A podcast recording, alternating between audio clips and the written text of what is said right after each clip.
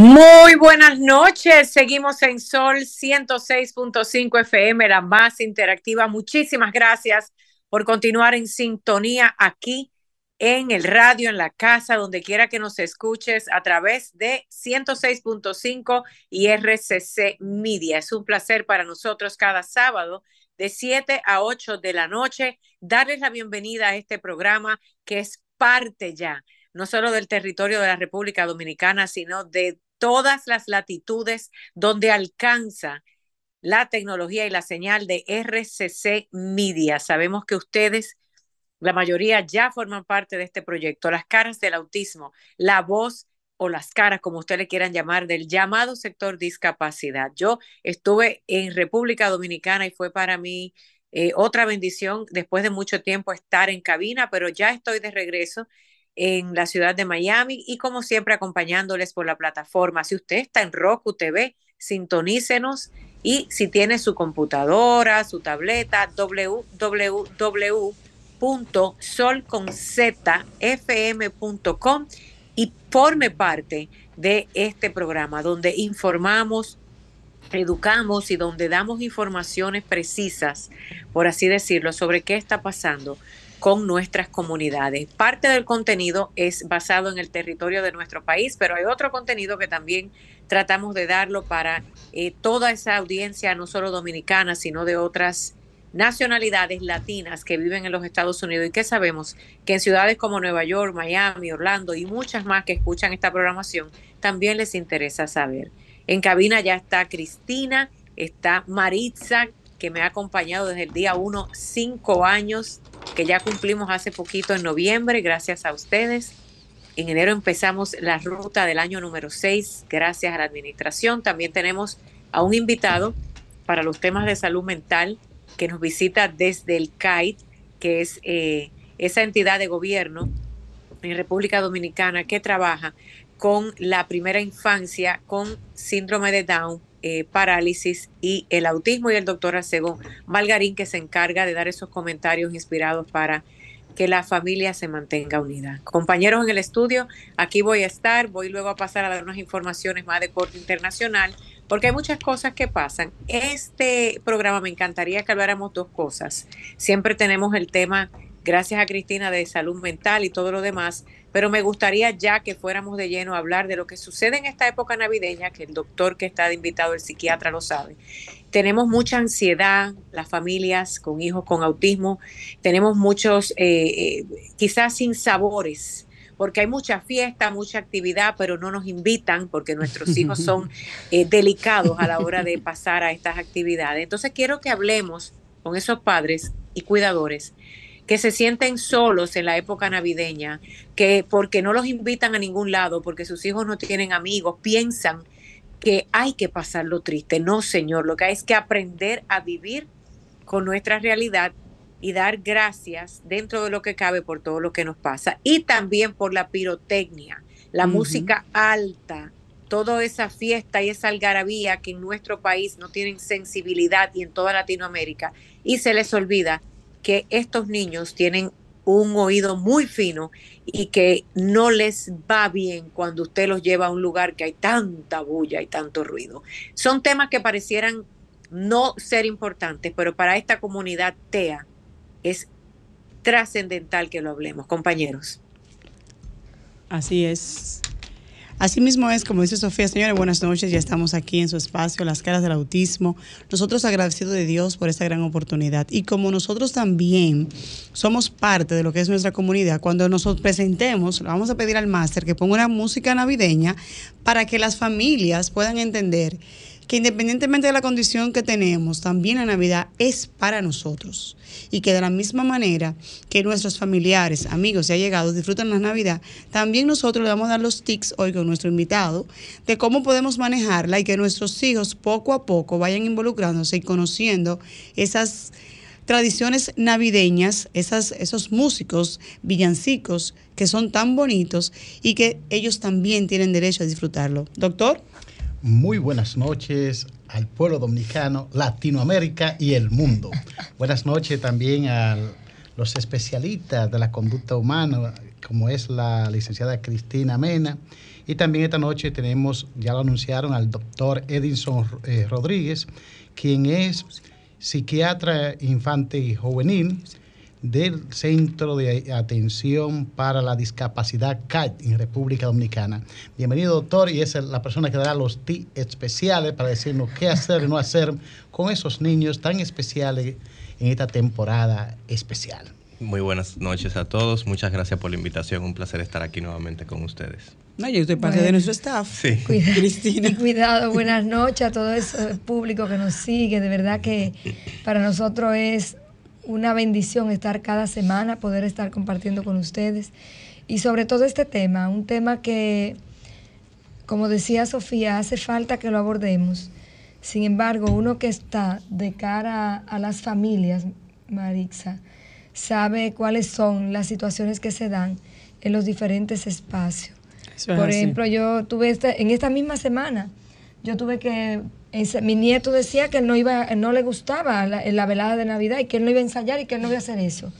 Y yo tuve no tiene condición. No tiene la condición. Entonces, yo le decía, la, dice, mi hija me decía, mami, pero ya yo pagué eso. Y yo, es que lo primero es que con Joshua, que tiene tanta parte cognitiva tan desarrollada, hay que hablarle y consensuar, porque a él no se le puede imponer.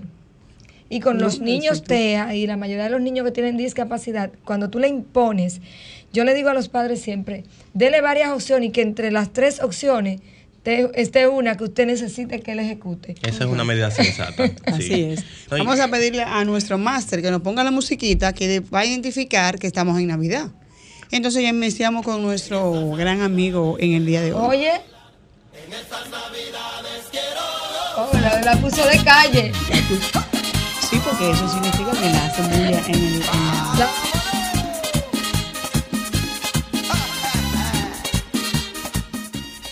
En Muy bien. Señores, fíjense que esa, ese merengue que nos gusta a todos, significa mucho para un niño con la condición. ¿Es así o no es así? Significa muchísimo. Porque es ese ruido tin, Extremadamente estimulación. Él no pudo buscar otro. no, pero está bien. Porque eso es, un merengue del barrio. Sí, es del barrio. Y fue apropiado precisamente para ejemplificar el tema de hoy. Que podría parecer simple, pero no lo es. así Sobre todo porque uno de los principales elementos que nosotros tratamos de cuidar en el proceso de desarrollo de los niños con autismo es la inserción social y el duelo que se da en los padres por la dificultad en la inserción social. Es algo que, tengo que, conversar muy a menudo con ellos, porque los padres siempre, siempre van a manejar constantemente ese duelo de no poder tener ciertas libertades, ciertas facilidades. Sí, yo creo que es un dolor que, se está con nosotros constante. Como que se duerme un poquito, pero cualquier situación te despierta. Es así. Y vuelve otra vez. Y vuelve otra vez. Por eso se habla de esa curva del duelo que se mantiene, que está más en pico cuando se recibe el diagnóstico, que luego como que se normaliza, pero cuando te pasa un evento como el que tú estás viviendo ahora. Uno La no linearidad del duelo. Entonces, en ese sentido, Erickson, digamos que desde octubre ya las familias nos vamos preparando para lo que es el inicio de la Navidad. Ahora bien, ¿en qué momento desde el hogar o desde el colegio, desde la comunidad, debo ir diciéndole a mi hijo y preparar a mi familia si yo no voy o no voy a la cena navideña porque hemos dicho en otro programa, nosotros queremos siempre vestir al niño o a la niña con una ropa que yo quiera. Sí. Y era ahorita lo que decía tú, dame opciones, pero yo no quiero eso. Sí. Yo puedo decir, por ejemplo, que a Lucas le encantan los crocs y no se quita unos crocs. son, cómodos. pero no siempre hay que ponérselo, ¿verdad? Pero yo tengo que manejar esa parte. Sin embargo, ¿cómo puedo yo poco a poquito, obviamente, decirle a mi familia, mira, voy a ir, sin embargo, estas serían mis opciones, o no voy a ir, porque empiezan a decir, por ese niño malcriado, tú, tú vas a dejar ir a, la actividad. Por ese niño que no entiende, que no socializa, que le gusta estar trancado en una habitación, entonces tú vas a dejar, o sea, ya tú tienes una familia sola. Es duro, es muy triste. Claro que sí. Lo más importante es saber si el momento es propicio. Te voy a interrumpir porque tenemos llamadita. Ah, no, claro. Hola, buenas noches. ¿Estás en vida en plenitud? Ay, las caras del autismo. Perdón, es lo mismo. Aló. Hola. Tienen que decir que tengan cuidado con lo que está pasando, que le dicen que mira, ¿A dónde vive esta dirección? Y ahí le echan un polvito y le quitan todo. A la burrundanga. Ah, sí, gracias por su información y por estar en sintonía. Recuerde que estamos en el 809-540-165. Estamos conversando con Erickson, psicólogo, psiquiatra del CAI. ¿Para qué? Para que aprendamos a manejarnos en estas Navidades, porque nuestros hijos también son entes de derecho y para ellos también existe la Navidad. Lo, lo más importante, en primer lugar, es saber elegir las batallas. Eso es lo más, lo, y eso es imprescindible. Es decir, si su chiquito todavía está y entender cuál es la etapa en la que se encuentra el niño en su desarrollo con o sin la condición, porque aún niños muy pequeños sin una condición de neurodesarrollo pueden encontrar dificultades en adaptarse a ciertos ambientes sociales donde hay mucho ruido, mucho movimiento. Si su pequeño con la condición todavía no ha alcanzado un nivel de control conductual y de tolerancia a los estímulos, no lo exponga. Okay. Es preferible no exponerlo. ¿Por qué? Porque la probabilidad, adelante. Buenas noches, ¿estás en la escala del autismo? ¿Aló? Sí. Buenas noches, Ramón de San Cristóbal. Oh, Ramón, ¿cómo tú estás? Ramón, feliz Navidad, sí, hijo. Qué bien, qué bien, sí. Brevemente, señores, eh, al, al, al, invitado, al expositor, la diferencia entre psicología y psiquiatría y la importancia de cada una de esas ramas. Gracias. Gracias a ti, Ramón, por estar en sintonía. Excelente. Ramón es nuestro pregunta, fiel Ramón. oyente y Duro nuestro... No, es una excelente pregunta. Los dos tienen el mismo objeto de estudio, que es la conducta humana. Ahora, la aproximación es diferente, porque un psiquiatra primero es médico. Entonces, nosotros en primer lugar vemos la parte orgánica, biológica de la conducta. ¿Qué alteraciones pueden estar en el cerebro? Intoxicaciones, enfermedades eh, neurodegenerativas, tumores, toda clase de situaciones que pueden modificar la conducta de la persona y las patologías mentales como tal. El psicólogo es el complemento por excelencia, porque uno no puede trabajar sin el otro. Si no, díganos nosotros dos. Esa es la realidad. la realidad es esa. Y, y, he tenido el placer en mi práctica de encontrarme con tremendos psicólogos que mm. me han servido de pilar para mi, para mi trabajo. El psicólogo, Cristina quizá podría orientarnos un poquito más, pero lo ve desde otra perspectiva. Sí, nosotros los psicólogos entramos más en la parte conductual, en la parte diagnóstica, lo, la, los procesos de pruebas psicométricas, eh, analizar ese contexto familiar y, y social completo, haciendo ese estudio.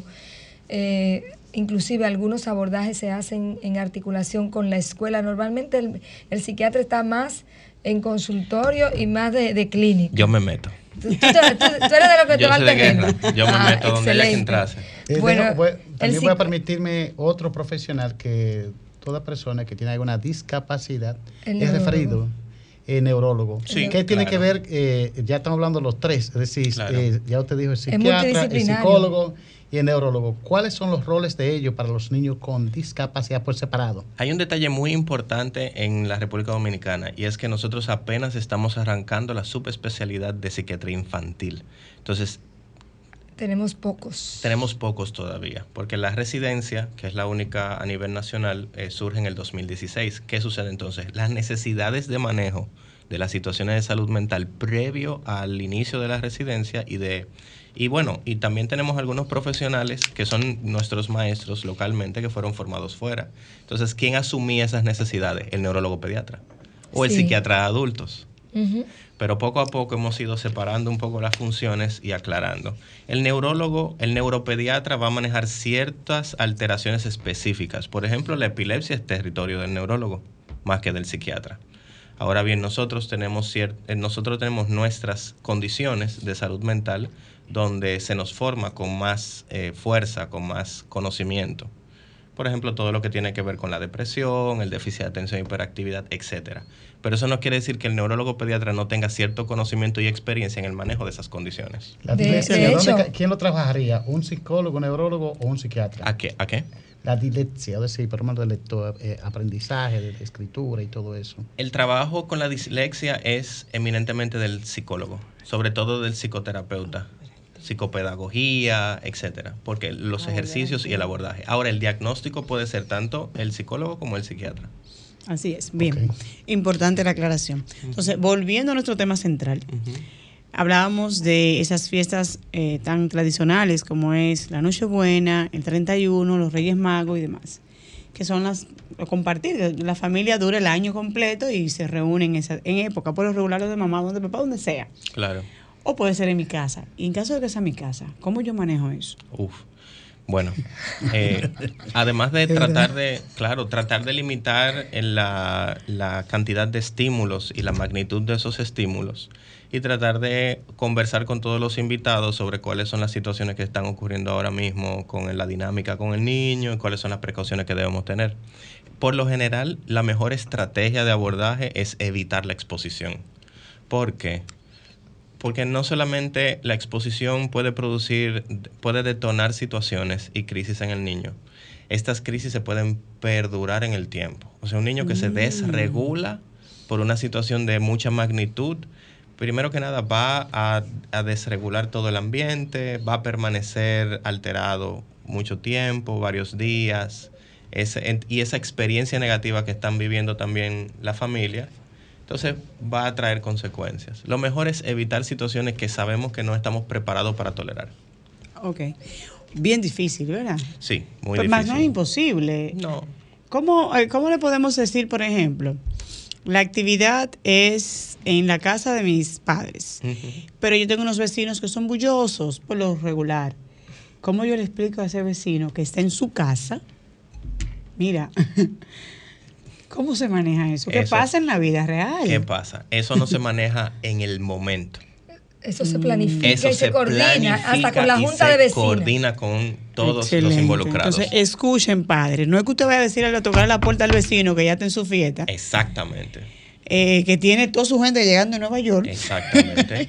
Mira, Marisa, qué bueno que tú toques ese tema porque me ha tocado ir a algunos residenciales e identificar en los balcones que hay niños con condición y en una de las experiencias me decía una de las vecinas, esa persona no no no, no, no socializa y me da mucha pena con el niño porque si nos hablara a los vecinos tal vez fuéramos más considerados. Esa era una vecina que está en el edificio de enfrente. O sea que entonces hay algo en esto, es muy importante. Si usted tiene la, su situación con el niño, la niña, comuníquenlo en la junta de vecinos, porque eso sensibiliza a la comunidad. Claro. y hay personas que están, te pueden ayudar. Yo le dije a Marisa el otro día, tú te puedes ir tranquilo y yo me quedo con Lucas. Y lo que se hace con anticipación, se hace en un mejor tono afectivo también. También. Porque no es lo mismo, ya con el niño alterado por la bulla, cruzar a donde el vecino a decirle, como tú decías, tiene que bajarle la música, tiene que sacame esa gente de ahí, etcétera, etcétera. Un vecino con un par de trago en la cabeza. Con un par de trago en la cabeza. Exactamente. Mira, la, anticipación es clave. Yo eh, tengo años, Cristiana lo sabe, porque hemos tenido el privilegio de impartir alguna capacitación sobre cultura de paz. Yo siento, por la cercanía, y me lo expresan así los padres, eh, unos padres que sienten impotencia y que se manifiestan en violencia con el niño usted que es el especialista con Cristina al frente, ¿qué hacer? Porque es una situación muy complicada, porque teoría de aquí sentadito, con aire acondicionado, oh. en esta postura, fenomenal. Para un padre que tiene crisis económica, crisis eh, emocional, eh, que no ve perspectiva para el futuro, porque, ok, una crisis de momento, tú le dices, ok, hoy yo lo estoy pasando mal, pero yo mañana estaré bien. Pero tiene un niño que tu futuro es impredecible y entonces se manifiesta con esa eh, rabia muchas veces contra el pobre infantil. ¿Cómo manejar esa situación? Lo, primero es que nosotros estamos entrenados en identificar redes de apoyo. Las redes de apoyo son importantísimas, son imprescindibles. O sea, tenemos que evaluar cuáles son los recursos humanos que hay alrededor de ese niño, el equipo, lo que le llamamos el equipo del niño, que está compuesto no solamente por los cuidadores, por los terapeutas, los maestros, los vecinos, todas las figuras de apoyo alrededor. Porque este tipo de cosas, la anticipación vuelve a brillar la presencia de la anticipación, porque estas cosas se construyen con el tiempo. Por ejemplo, esa persona que Cristina menciona está progresivamente más aislada de los que están a su, a su lado. Si nosotros identificamos esa situación en medio de una consulta en el consultorio, podemos orientar para modificar ese factor. No todo, algo clave es que no todo en el autismo y en otras condiciones de neurodesarrollo se resuelve con medicamentos. No, hay mucha psicoeducación. Muchísimas cosas que son psicoeducación, identificación de oportunidades de mejora, socialización, apoyo, etcétera, etcétera.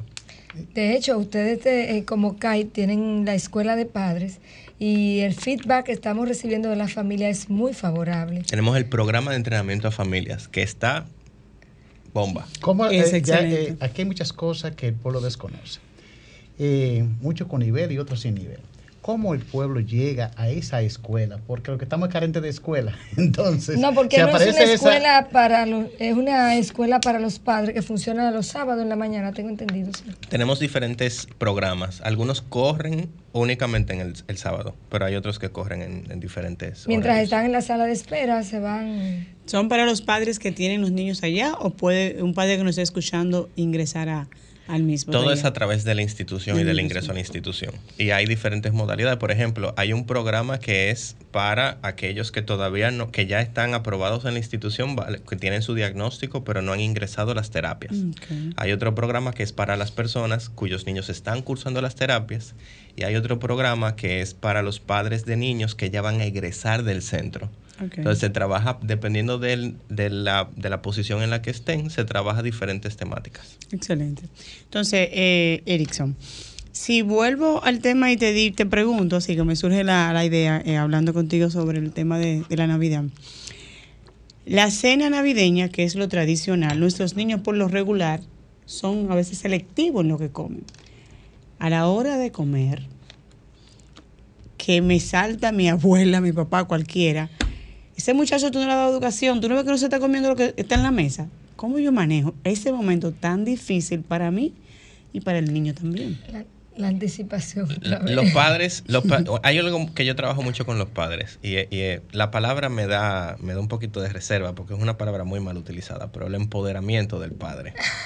Es es ver- verdad, palabra mal utilizada. Palabra que tiene un Mal- uso sí, sí, sí. mal ejercicio. Un concepto bien fuerte, pero ha sido mal interpretado muchas veces. Pero te en, en este contexto, empoderar al padre es lo siguiente, que el padre que está en un proceso de diagnóstico, evaluación y tratamiento, ya sea farmacológico, terapéutico, por ejemplo, los que pertenecen a la institución, al CAIP, siempre yo comento con ellos que van a encontrar un familiar, un vecino o alguien que tenga la solución mágica, el remedio absoluto, el mayor conocimiento, la mayor experiencia, siempre va a pasar eso. Incluso he tenido casos de padres a quienes han tratado de quitarle sus niños en el metro, en el transporte público, porque la persona entiende que, que lo, Lo está está maltratando.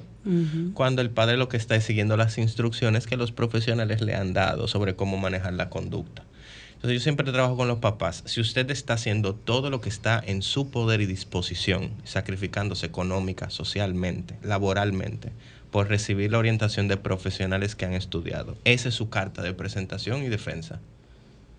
Si la tía hace un comentario, el niño está en un programa terapéutico. Y yo tengo que acogerme a lo que me dicen mis terapeutas. Y échenos la responsabilidad a nosotros. el bueno, el malo y Pero el feo. eso en el caso de ustedes, pero y aquellas personas que nos están escuchando que no han tenido la oportunidad, ¿qué tips le podemos dar para ahora que ya eh, en un par de días es la noche buena? Mira, Marixa, eh, nosotros tuvimos un niño que tiene autismo, tiene la comorbilidad de discapacidad auditiva y manejaba es un autismo severo, o sea, muy agresivo, ya entrando en la adolescencia. Y lo último, cuando esa madre, si me escucha sabe que la amo mucho, llegó por primera vez al programa, ella había momentos que para controlar al niño hasta no recuerdo si era que él la mordía a ella o ella lo mordía a él. El tema es que nosotros tuvimos que intervenir eh, y empezar a hacer un trabajo. Y el niño ha dado un cambio único con el trabajo psicoeducativo que estábamos haciendo con las familias, porque es interesante que el niño vaya su, de manera recurrente a sus terapias, pero también que los padres se psicoeduquen y busquen esos círculos de apoyo con padres, son fabulosos. Esos grupos de WhatsApp, ellos se, se fortalecen, piden eh, consultas una con otro, preguntan. claro, hay, hay excesos a veces. No, no, porque lo que funciona para vida. un niño no funciona para otro. Y tú escuchas los grupos, "Ah, dale tal cosa. Y hay un aspecto importante que no puedo dejar de mencionar y es el tratamiento farmacológico. Precisamente. Hay una necesidad de valoración por parte de salud mental, de psiquiatría, sobre todo de psiquiatría infantil o específicamente de psiquiatría infantil, para valorar si la situación del niño amerita una intervención farmacológica. Sí, porque si no hay farmacología no está regulado para poder recibir los procesos terapéuticos. Sí. Psicología no puede trabajar. La idea es que no nos auto... eh, eh, nos- no, no Que lo mira, profesionales. Exactamente, que, haga- que sea por la vía profesional. Eh, llámenos al 809-540-1065. Estamos conversando sobre estos tics navideños a propósito de que ya estamos en el mes de diciembre, el mes más hermoso, con o sin condición. Definitivamente es un mes. Este es yo le preguntaba mes. a Lucas, a mi hijo Lucas, que qué le gustaba de la Navidad. Y yo dije, yo voy a empezar. Y yo le dije, me gustan las luces. Y él se quedó pensando, así como niño eh, con su condición, al fin me dijo, a mí no. A mí me gusta porque es el nacimiento del niño Jesús. Digo yo, qué profundo. Pero yo estoy creyendo que me decir las luces. Sí. Y yo, ciertamente, es cierto, Lucas. Entonces, uno, pero claro, ya yo he trabajado con Lucas lo que la Navidad del principio, porque cuando sonaban los fuegos artificiales, eso era, mira, eso fue una tarea de años, porque él se ponía así, o sea, para los que no pueden ver a través del internet, Lucas se tapaba los ojos, movía la cabeza y se metía debajo de la cama. Sí. En estos días estábamos en un cumpleaños y había un niñito que yo pude identificar que se mantuvo todo el tiempo debajo de la mesita de juegos y yo y alguien lo quería sacar y yo le dije déjenlo ahí tranquilo que él está feliz cuando él sintió que se fue Sony que era el, el muñeco que estaba él se integró a jugar con los demás niños Claro. porque también, independientemente de cualquier cosa, como decía Erickson, no necesariamente tienen que tener condición. Los sacamos de su contexto Claro. de confort y comodidad, los exponemos a unos ambientes desconocidos y queremos que socialicen normal. Claro. Y me surge una pregunta. Eh, los niños, independientemente de que estén aislados, como podemos decir entre comillas, ellos disfrutan estar, en- o sea, o no sería la palabra disfrutar, sino ellos se sienten cómodos en esa posición, o somos nosotros que entendemos que ellos están eh, mal ahí. Definitivamente nosotros, y es algo natural en el ser humano, proyectar nuestras propias necesidades en los demás. Muchas veces los niños están perfectamente cómodos en su, en su dinámica. Y sí, eh, como el caso que menciona Cristina, eh, el niño, uno, porque muchas veces, y por eso hay que trabajar las expectativas de los padres. Eh, es imprescindible trabajar las expectativas de los padres porque uno tiene expectativas que no solamente nacen de uno mismo, sino también de lo que la sociedad nos dice que debemos esperar. Exacto. Y eso pasa con los niños que no tienen condición. Hoy en día todo el mundo quiere que su niño hable, cante, brinque, salte, haga, Haga todo. TikTok. Haga TikTok, soy youtuber, de verdad. yo no, TikTok, por Dios favor, mío. por favor. Sí, es cierto. Sí, aprovecho para decir, por favor, padres, mantengan a sus niños lejos de TikTok y otras redes sociales. De la pantalla, de De la, la pantalla. pantalla. Yo tenía centro Pantalla yo no hasta usaba- los seis. Pero óyeme, yo, cuando yo tenía el centro de estimulación temprana, cinco años, yo nunca tuve un televisor y, yo, y los niños estaban de 6.30 de la mañana. A veces a- habían padres que trabajaban y llegaban a las 7 de la noche. Y ellos no, ni se querían ir. Bueno, entonces ustedes tienen que hacer un trabajo muy arduo. con- un programa, muchos no, no, es que era un programa. eh, eh, sitios que te ponen la pantalla de la televisión. No, nosotros no teníamos. y Sí, de verdad era, era una rutina. eh, o sea, la rutina era dinámica. Porque sabemos, para que los que nos escuchan, los niños menores de 5 años es muy difícil tenerlo en una actividad por más de 10 minutos. Sí, claro. Entonces, las maestras, por favor, también. Y yo te pregunto, Cristina, y, y hago el comentario en torno a eso que tú dices. O sea, ¿cómo puede ser posible que nosotros hoy en día consideremos algo como algo bueno o Normalicemos, útil? normalicemos normalicemos. algo que va completamente en contra de lo que hemos sabido durante muchísimo tiempo sobre los niños? Pero Edison, cuando yo fui a Cuba a aprender estimulación temprana, el tema era, ustedes vinieron a aprender una sola cosa, ¿qué cosa? Que el niño aprende en movimiento. Yo me estaba dando contra la pared. El niño, su mayor expresión es jugando, es movilizándose. y manipulando. Y toda- Manipulación de instrumentos. Sí, todo, todo. Entonces, los padres tenemos que tener una mirada constante sobre los niños para ver cuáles son sus intereses. Y como yo le, le decía a los padres, por ejemplo, para llegar los niños al centro, yo tenía siempre en el área de, de recibirlos instrumentos, tenía, y ellos cogían, uno cogía un sombrero, uno cogía una tambor, uno cogía... un- y ahí se hacían unos coros en la mañana, Lo que le gustaba. porque cada quien le iba a su interés. Y, y volviendo para, para unir ese punto que es extremadamente importante, siempre que vaya a cualquier tipo de programa lo voy a mencionar, el tema de las redes sociales y los dispositivos electrónicos, pero para unirlo con el tema de las fiestas, precisamente el uso de dispositivos electrónicos por parte de niños que tienen condiciones de neurodesarrollo disminuye la tolerancia a la frustración. Mm, aumenta la sensibilidad saberlo. a los estímulos. Entonces un niño que está con su cerebro hiperestimulado porque está pegado de YouTube dándole para adelante y para atrás, para adelante y para atrás, para adelante y para atrás, repitiendo el mismo pedacito, Se al frustra. momento de que tú le quitas ese estímulo que lo tenía diezmado, controlado, y entonces tú lo expones a cualquier otro estímulo externo al que no está acostumbrado, la respuesta va a ser catastrófica.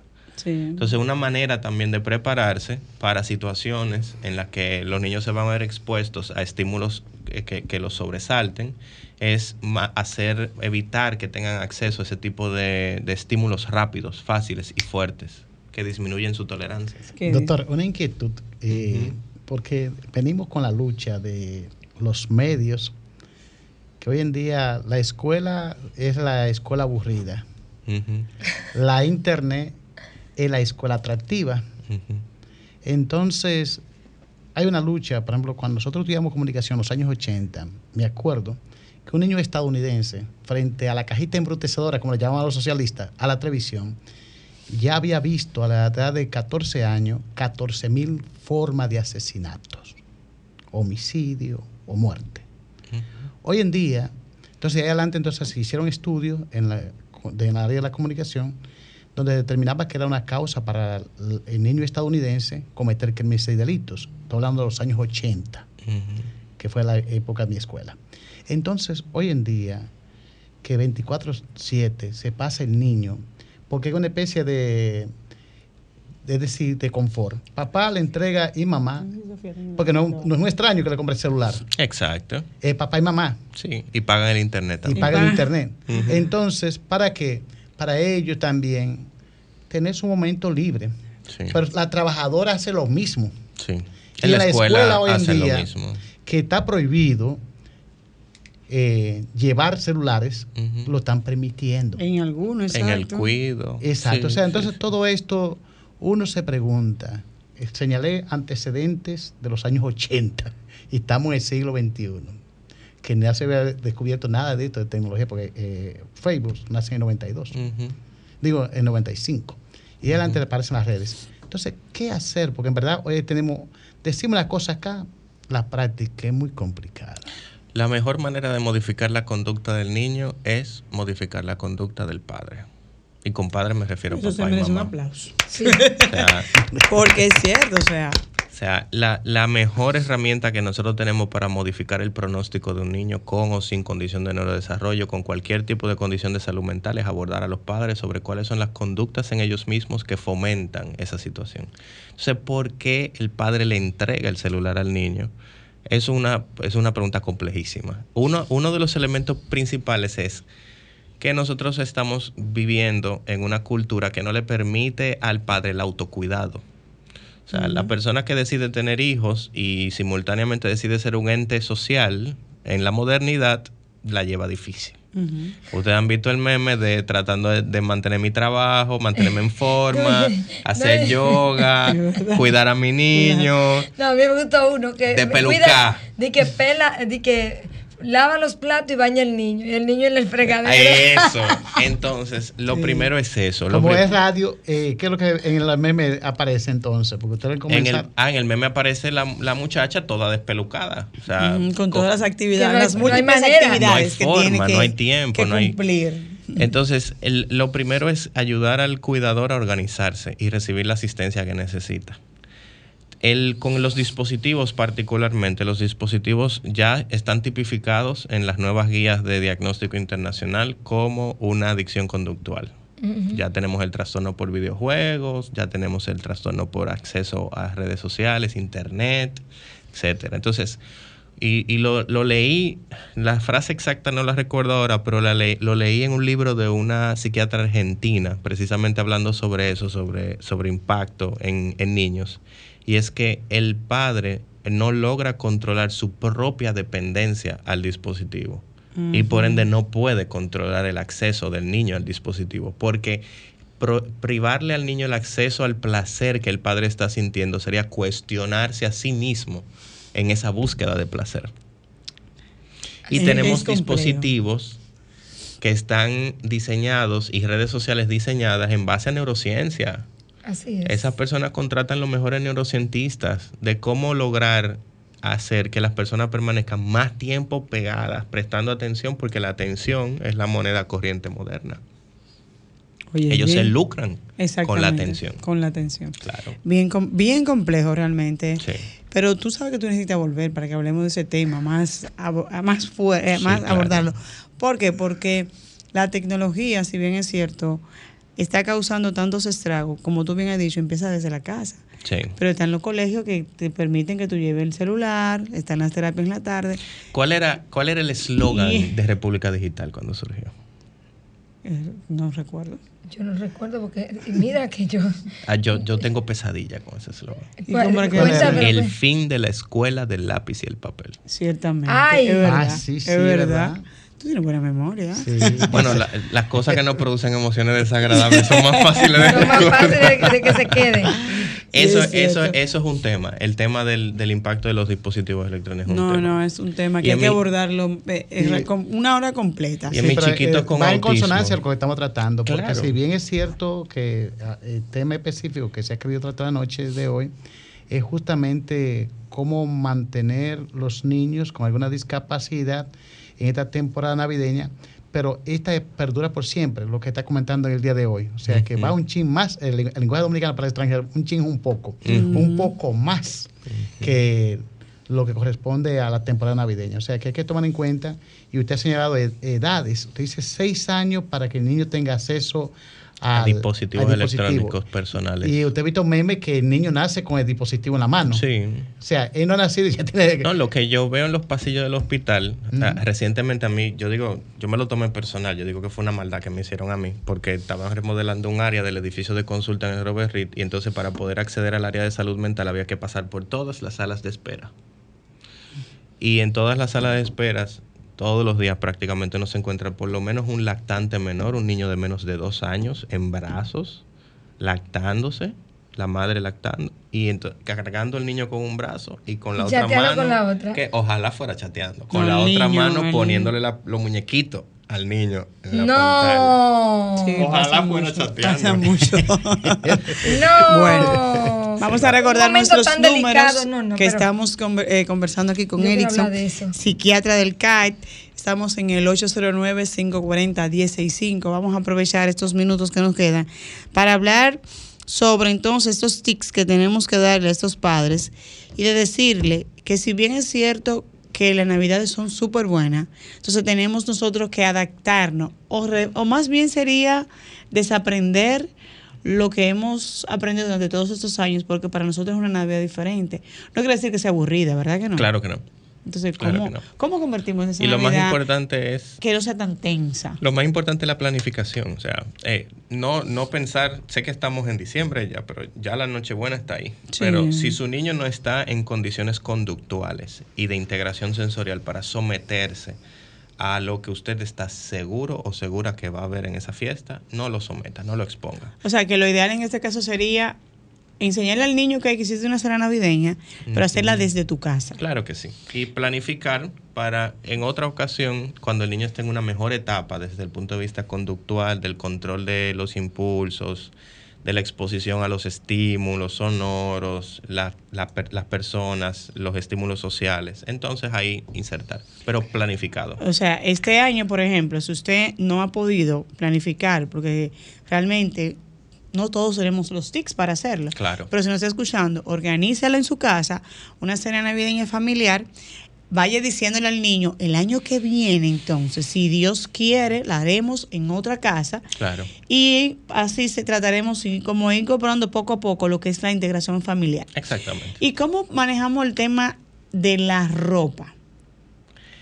La ropa es interesante y tiene mucho que ver con el tema de la integración sensorial. O sea, lo de los sonidos, sabores, todo lo que son, todo lo que es sensorio, sentidos va muy de la mano, porque el- en, en el autismo tenemos sobre todo una, una dificultad para poder manejar adecuadamente esos sentidos.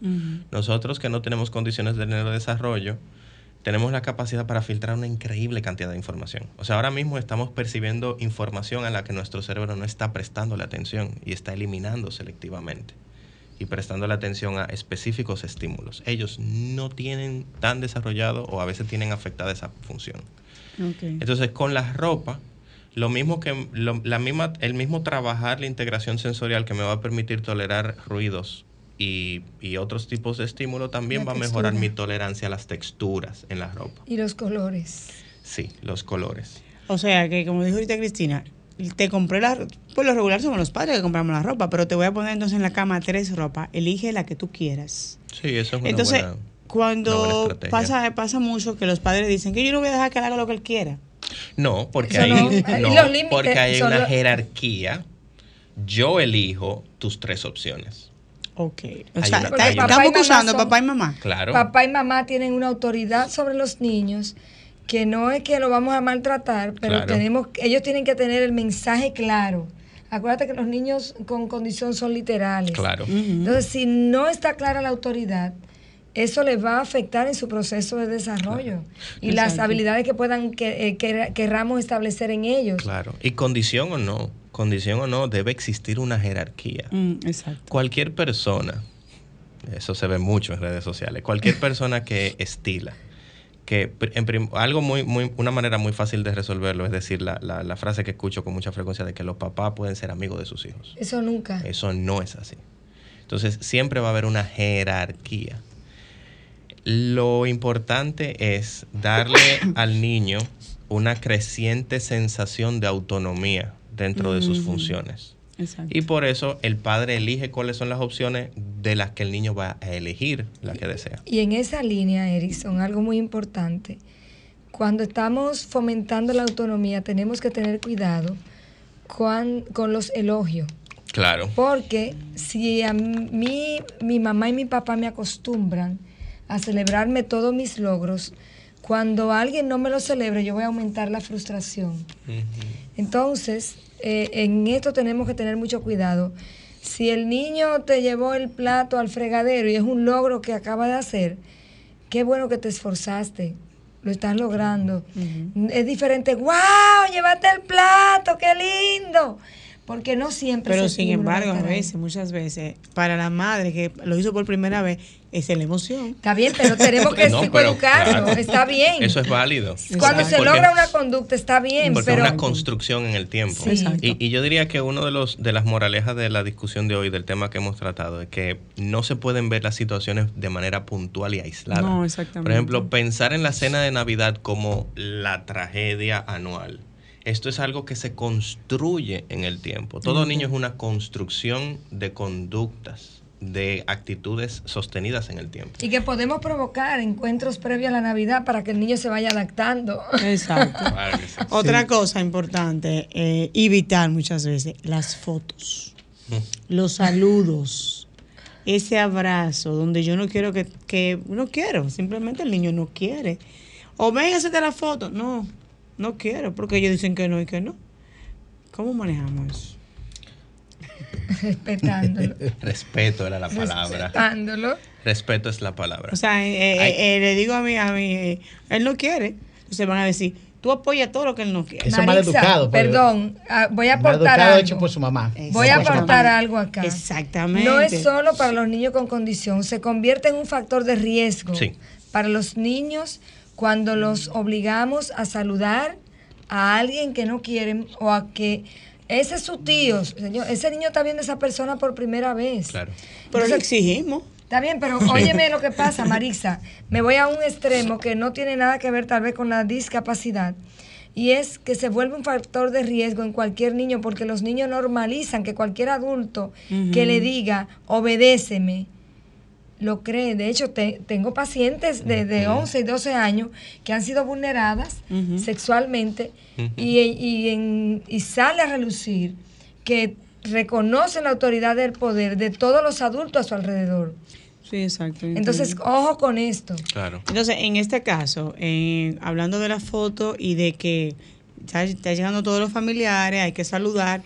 Si el niño no quiere, no. O sea, le debo explicar que mi hijo tiene una condición y decirle, mira, en este momento él no en condiciones, digamos, de saludarte o simplemente me quedo callada. La literalidad es un elemento que complejiza todas las interacciones del autista. Y pongo el siguiente ejemplo, porque hay muchas conductas de oposición, de no voy a hacer, que no, no podemos simplemente tipificarla como mala crianza o me da la ganaría del niño. ¿Por qué? Y tengo, tengo un pacientito que el, el- el motivo de consulta es bien gracioso. El paciente no se quería bañar. No quería bañarse. Que hasta yo a veces tengo ese deseo. ¿no? No quería bañarse. Y no. No, pero es verdad. Pero entonces, Ustedes tienen días es- así también. explorando y explorando, sí, Marisa, pero esta era una situación recurrente. Ah, tú hay recurrente, ya hay un problema. Ya ahí los papás dijeron, hay problema. Pero explorando esta situación encontramos una, partic- una particularidad. El niño no se quería bañar si su hermano menor no se bañaba primero. Inmediatamente su hermano bañor se- menor se bañaba primero, o sea, tomaba el primer turno al baño. El paciente no ofrecía ningún tipo de resistencia a Eso, bañarse. eso era la dinámica familiar que Eso. tenía una situación. Eso es un ritual. Sí. Eso es un ritual. Entonces, los niños con condiciones de neurodesarrollo y con autismo posiciones. son obsesivos con ciertas posiciones, son ritualísticos. ¿Qué se supone que nosotros debemos hacer? ¿Forzar para que él se bañe primero que el hermano menor? No. No. Este tipo de situaciones, primero se trabaja el aparato cognitivo del niño, su tolerancia a la frustración, se permite que siga madurando su sistema nervioso central. Entonces, esta Navidad no se tomó la foto, pero eso no quiere decir que la próxima no lo haga, o la de arriba, o la siguiente, la que le toque. Cuando él haya encontrado, cuando ustedes hayan encontrado la dinámica familiar, cuando haya evolucionado lo suficiente, cuando se haya trabajado conductualmente, se tomará su foto de Navidad. Pregunta, y nosotros hasta la va a pedir. Algunos Sí. tenemos la curiosidad y como venimos de la iglesia, decimos el pecado, pero no el pecador. La conclusión de no bañarse, eh, él quería, eh, era para quedarse con más tiempo o menos tiempo en el baño. No, No. No, no. Era un ritual, era, Era una un ritual. rutina. Era, eran una condición, era una condición irracional, o sea, una condición que no tiene una secuencia. Pero ojo, se pueden producir los dos comportamientos simultáneamente.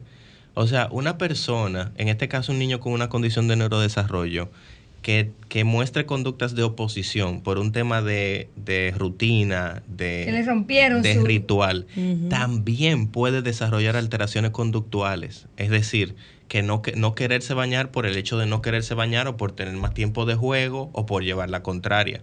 Y ahí es donde entra lo difícil porque hay que saber diferenciar. Y eso se consigue con el entrenamiento de los padres.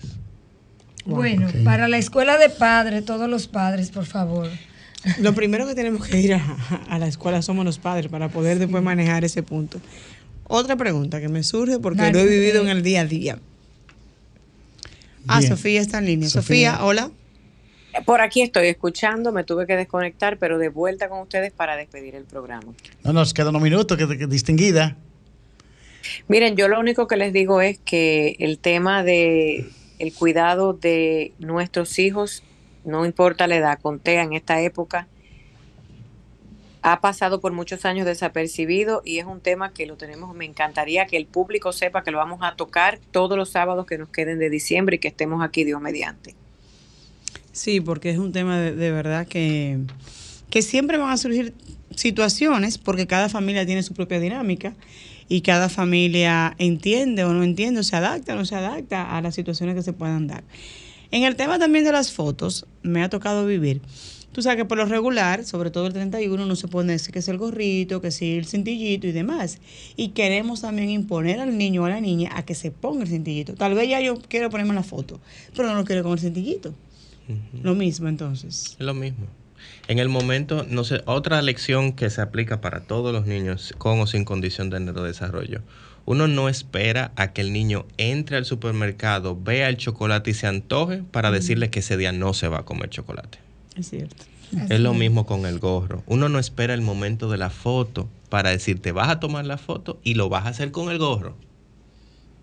Uno empieza, como Hacer decía su rutina, Cristina, su pictograma, su- dos, cinco, tres semanas antes. No, y nos vamos a una Mira, comadre, nos, comemos, eh, eh, no- nos sentamos en la mesa con personas distintas, compartimos y luego ya cuando vamos a la reunión ampliada, Claro. el niño ya está adaptado. Entonces, y el niño sabe exactamente que en ese momento que va el gorrito. En la cultura latinoamericana en general y en específico la dominicana, una de las señales de éxito en el proceso de parentalidad es que el niño haga exactamente lo que el papá le pide en el exacto momento en el que el papá se lo pide. Así son los niños obedientes. Así son los niños obedientes. Pero, perdón, pero esos niños obedientes en la adolescencia tienen una, una carga de No, y frustración. de adultos, y de adultos son completamente vulnerables, Sí, completamente vulnerables, sí. porque no tienen ningún tipo de autonomía y de, cu- y de, y de diferenciación y limitación con los demás. Entonces, esos son de los mitos que tenemos que romper realmente. Una cosa es llegar al extremo de la permisividad, que tampoco es algo que se debe tolerar, pero el hecho de que el niño no haga exactamente lo que el adulto le pide, en el exacto momento en el que el adulto se lo pide, sin ningún tipo de cuestionamiento, no es una señal de fracaso como padres. Todo lo contrario, los mejores padres tienen hijos que, sin recurrir a la violencia, a la agresión o a la hostilidad, cuestionan las situaciones que están alrededor, cuestionan lo que pasa con los demás, con ellos mismos. ¿Por qué él está haciendo eso? ¿Por qué está haciendo lo otro? ¿Por qué fulano hizo aquello? Eso es una señal de un niño inquisitivo. El niño, el niño sano pregunta. Ok. Mucho. Bueno, creo que se nos acabó el programa antes que nos digan que nos vamos. Me dice el control allá, master yo que, que se yo puede siempre seguir, trato dice, eh, fue que unos yo minutos. siempre- Distinguida, fue que eh, el otro ¿Podemos- programa podemos continuar unos nos minutos dio, se llevó como cinco minutos de lo nuestro, entonces nos van a devolver ahora. No sé si me Excelente, escuchó. muchas gracias. Sí. Miren, yo sé que yo sé que nosotros en este programa abarcamos mucho y somos bastante inclusivos. Eh, qué interesante lo que decían ahora de los niños que no tienen condición, que al futuro son muy permisivos y vulnerables. Pero yo siempre trato de recalcar en que hablemos mucho de la mentalidad, de cómo funciona el cerebro de una persona con autismo. Porque más allá de, eh, sí, que es una técnica el prepararlo antes, eh, es acomodar y modificar. No sé si ustedes hablaron de eso mientras yo estuve un poco fuera de, de- aquí atendiendo unos asuntos. Acomodar y modificar toda situación de vida para que ellos a su manera puedan hacer las cosas. Y si no las pueden hacer, no importa. Claro, claro. Entonces, eh, eh, lo que eh, me- quiero que nos concentremos, muchísimas gracias al doctor, la semana que viene, en dar exactamente y puntualmente esas acomodaciones y modificaciones para diferentes situaciones en la vida en épocas de Navidad. Creo que una Sí. básica que todos sabemos, cuando empiezan los fuegos artificiales, si la, el- la persona con autismo es, y siempre decimos niño, la persona con autismo tiene eh, alguna sensibilidad auditiva, se colocan los audífonos. Sí, los si es visual, es al revés. Entonces, ayudar a las familias con consejos directos y prácticos para que sepan qué hacer o qué no hacer, o si no está preparado su ser querido con la condición, simplemente usted no participe y el mundo no se acaba, porque el año que viene hay otra Navidad. Eso El año que viene, Eso se habló. el año, miren, si algo me enseñó el autismo para concluir es lo siguiente, padre, madre, amigo y vecino que escuche este programa, escuche bien. Los que estamos mal somos nosotros, porque nosotros vivimos atados a un calendario. Vivimos atados a... La única fecha importante en su vida es el día que usted nació y el día que se murió. Se lo puse más sencillo. Cuando aprendamos la comunidad TEA a men- los padres somos los que tenemos que ponernos y cambiar nuestro chip mental, al igual que el cuidador. O suelta el calendario. Uno de los mejores consejos, Ismarisa lo sabe, que me dio alguien en esta vida en una de mis clases que yo participé como padre. Bota el calendario. Sofía. Solo acuérdate el día que tu hijo nació y se acabó. Y tú también. Así es. Olvídate que cuando es San Valentín, que cuando es Navidad, porque vas a vivir una vida más plena. Y nuestros seres con TEA, a menos que no sean supremamente funcionales, no le paran No, le bola a esa no, saben. Ellos no saben Ellos no qué saben. día es qué día y usted insiste en encajarlo. Ciertamente. Pero el problema, yo creo, mire, yo creo que en las festividades el problema somos nosotros, Así los es. que estamos cuidando. Ahora sí, Estamos Sofía. cuidando. Así mismo es. Entonces, con eso en mente, porque yo me fui como más directa al grano, me encantaría que habláramos la semana que viene de eso, de romper con el estereotipo social. Y si a usted le quieren llamar antisocial, ¿qué importa? Viva su experiencia. Y el TEA tiene algo hermoso. El TEA no vive con el que dirán. No, Ay, no. eso Muy sí es bien. TEA no le importa si el carro es un motoconcho o es un Volvo. Al TEA no le importa si los tenis son Jordan o del pulguero. Cuando Exacto. aprendamos a vivir los cuidadores, para quien está dirigido este programa, Bueno, Sofía, Disfrutaremos ahora más somos nosotros que decimos hasta el próximo Gracias. sábado. Ahí, ahí disfrutaremos más entonces el momento de la Navidad. Edison, agradecerte realmente eh, estar con nosotros en el día de hoy. El compromiso ya es nuestro para decirlo en estos días que nos quedan. Señores, que la Navidad, como dice Sofía, es una época que nosotros, los, entre comillas, digo, los atípicos, manejamos y conocemos. Nuestros Bueno. hijos no. Sin embargo, no podemos tampoco deprivarlo de lo que es esta gran oportunidad, de lo que es la Navidad. Mi palabra final. Si desde el año 2010 hasta hoy, la constitución nuestra dice que debiéramos respetar la dignidad humana, hubiésemos avanzado muchísimo. Eso es lo que quiero para el 2024. Respeto a la dignidad humana, sin, eh, de- sin, sin dejar a nadie fuera. Claro. Humano, como nada dice más. la convención. Señores, nos vemos hasta el próximo Bye. sábado, Dios Nos mediante. Bye bye. Bye bye. Bye. Sol 106.5, la más interactiva. Una emisora RCC Miria.